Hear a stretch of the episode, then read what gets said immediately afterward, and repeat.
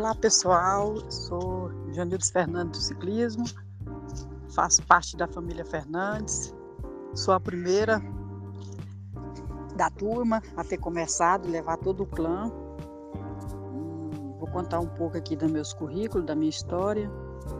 É, eu comecei no esporte aos meus 16 anos de idade e fui campeã pan-americana de junho tenho 26 títulos de campeã brasileira, campeã mundial dos Jogos Militares, é, ganhei a medalha de ouro e bronze e tenho três participações em Olimpíadas, Sydney, Atenas e Londres. No Rio entrei de reserva e fui medalha de prata, bronze é, em campeonatos pan-americanos também, várias medalhas de prata e bronze e fui a primeira atleta brasileira a ganhar medalha em Jogos Pan-Americanos, que é uma prova que era realizada de 4 em 4 anos.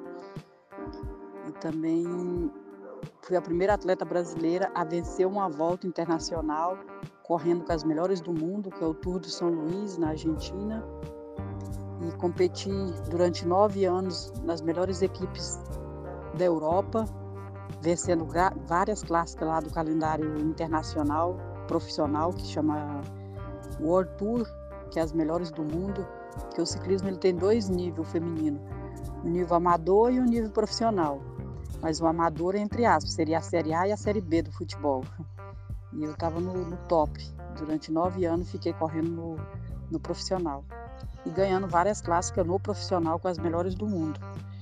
E também fui três medalhas em Jogos Sul-Americanos, prata uma prata e dois bronze.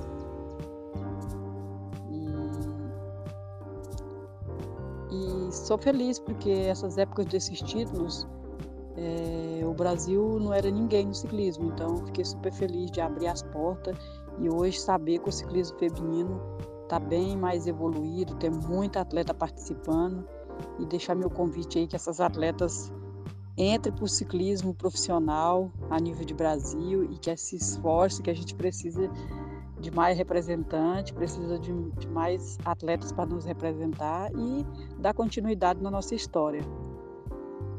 E na minha época tinha grandes atletas, então o atleta para ele crescer, ele precisa dos atletas referência e quero continuar competindo, mas os atletas tem que, que, que ter mais atletas de nível internacional para que a gente possa. O atleta sem referência não é ninguém, né? Então, quanto mais atleta top, melhor para o nosso ciclismo. E a gente só tem a somar com isso. E o Brasil, eu tenho certeza, cresceu muito no feminino e vai continuar crescendo. E hoje eu faço parte da Federação Goiana de Ciclismo também, sou presidente e faço parte do Conselho Administrativo da CBC. Então, tenho outras atividades paralelas, mas amo o ciclismo e não quero parar com ele tão cedo, porque eu adoro, faz parte da minha vida. Para mim, o ciclismo é qualidade de vida. E como ele mudou a minha vida e a da minha família, para mim, não consigo viver sem. Já me, me adaptei e o ciclismo é o ar que eu respiro. Se eu tirar ele, praticamente eu, eu tiro uma parte de mim.